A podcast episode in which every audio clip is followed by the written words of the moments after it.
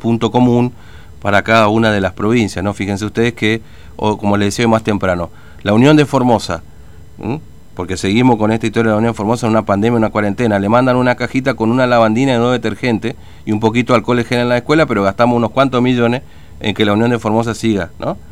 Va a Buenos Aires a entrenar, a la ciudad de Buenos Aires a entrenar, ni siquiera viene acá a entrenar.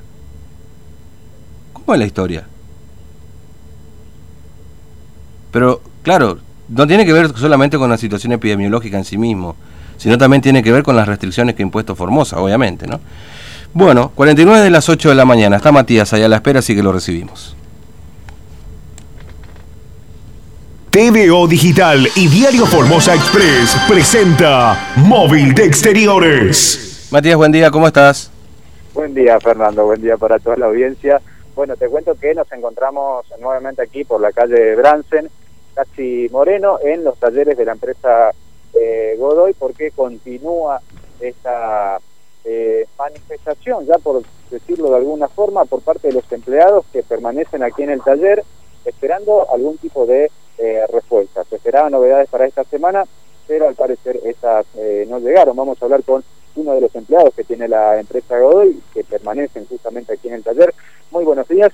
Bueno, hoy viernes, ya ha pasado una semana desde que se instalaron aquí en este lugar.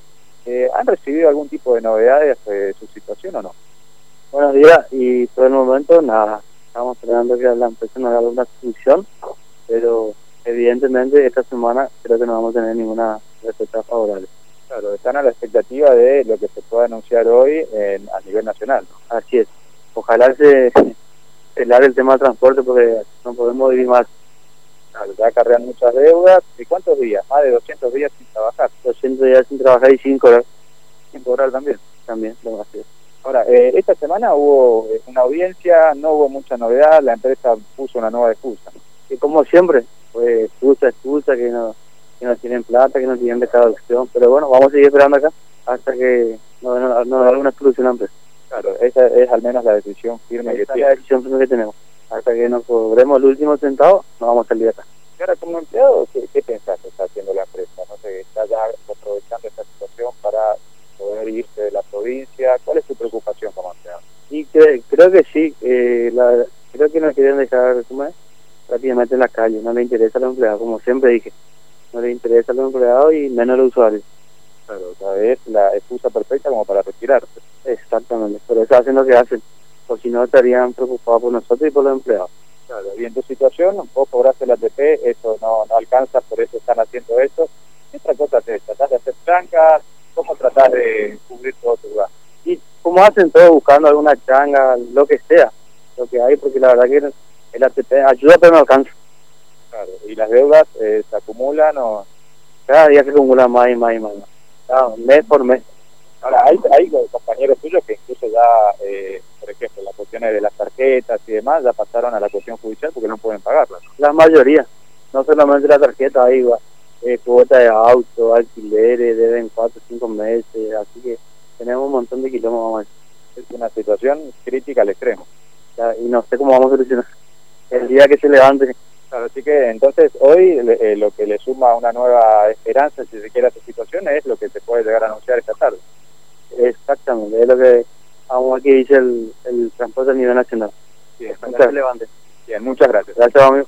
Bien, Fernando, aquí entonces la palabra de uno de los empleados. Eh, ojalá se levante, ¿no? La mm. situación del transporte es lo que están esperando porque ven que eh, la empresa, audiencia tras audiencia, eh, dice que no tiene plata para poder eh, pagar las diferencias y los que persiguen del ATP no les alcanza para poder mantener a sus familias. Muchos de los choferes viven en alquileres ya tienen deudas que han pasado tomando a instancias judiciales porque son seis meses, son más de 200 días que no están trabajando.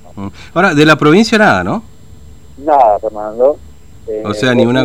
Venga, vamos a conversar, muchachos, por lo menos. una palmadita en la espalda, no sé, algo. Eso sí. Una chipita. ¿Hubo alguna reunión o no? Sí, sí, sí. Hubo dos reuniones ah. eh, específicamente, una la semana pasada, una esta semana también, en donde, eh, bueno, asistieron los representantes de los choferes del gremio, asistió la representante legal de la empresa también, y bueno, que es lo que mm. manifestó en esas reuniones, es que eh, iban a tratar de solucionar este inconveniente, pero que no cuentan con el dinero para poder eh, afrontar la deuda que tiene con eh, los choferes. Haciendo un cálculo rápido y brutal, Fernando, y también muy por encima de todo, serían unos 6 millones aproximadamente de deuda que tendría la empresa con los trabajadores. Esto haciendo un cálculo muy rápido, muy, muy por encima de todo, ¿no? Eh, porque obviamente esas son de la diferencia de los sueldos. Después hay otras diferencias que recordemos que los choferes eh, ya incluso no la están reclamando, ellos quieren que le paguen aunque sea la diferencia del sueldo, que es esa, sería esa ya la deuda que acumularía la empresa con sus más de 100 empleados, ¿no? Aproximadamente unos 6, 7 millones de pesos eh, sería la deuda, aquí charlando, obviamente porque desde el primer día que arrancó esta manifestación, primero en los balcones de la avenida Néstor Kirchner, ahora aquí en el taller del centro nosotros venimos hablando con los choferes porque ellos veían que era una situación que se iba a agravar y que con el paso de cada día se va obviamente extremando aún más. Ya prácticamente sobreviven algunos con changas, otros están en una situación peor eh, porque tienen familia más numerosa y bueno, ante la, la falta de trabajo que hay, las cosas que se consiguen, subsisten con la ayuda solidaria de algún otro gremio o de algunas personas que se solidarizan con ellos y les ofrecen mercadería. Pero de las reuniones que han tenido la semana pasada y esta semana, ellos pensaban que iban a tener una respuesta favorable, nuevamente no lo obtuvieron y permanecen con la decisión de seguir hasta que la empresa pague lo que les debe. Hay que ver qué va a ocurrir la semana que viene y hay que ver qué se anuncia esta tarde respecto de la cuestión del turismo y la cuestión del de, transporte. La cuarentena en general, así que hay expectativa también ahora en ese sentido. Matías, gracias, hasta luego. Hasta luego, Fernando. Bien, en 8.56 de la mañana, 32 63 83, nuestra línea de contactos. Cumplimos ya la primera hora de programa, vamos hasta el mediodía. Bueno, pausa y estamos. Pode me fazer feliz assim.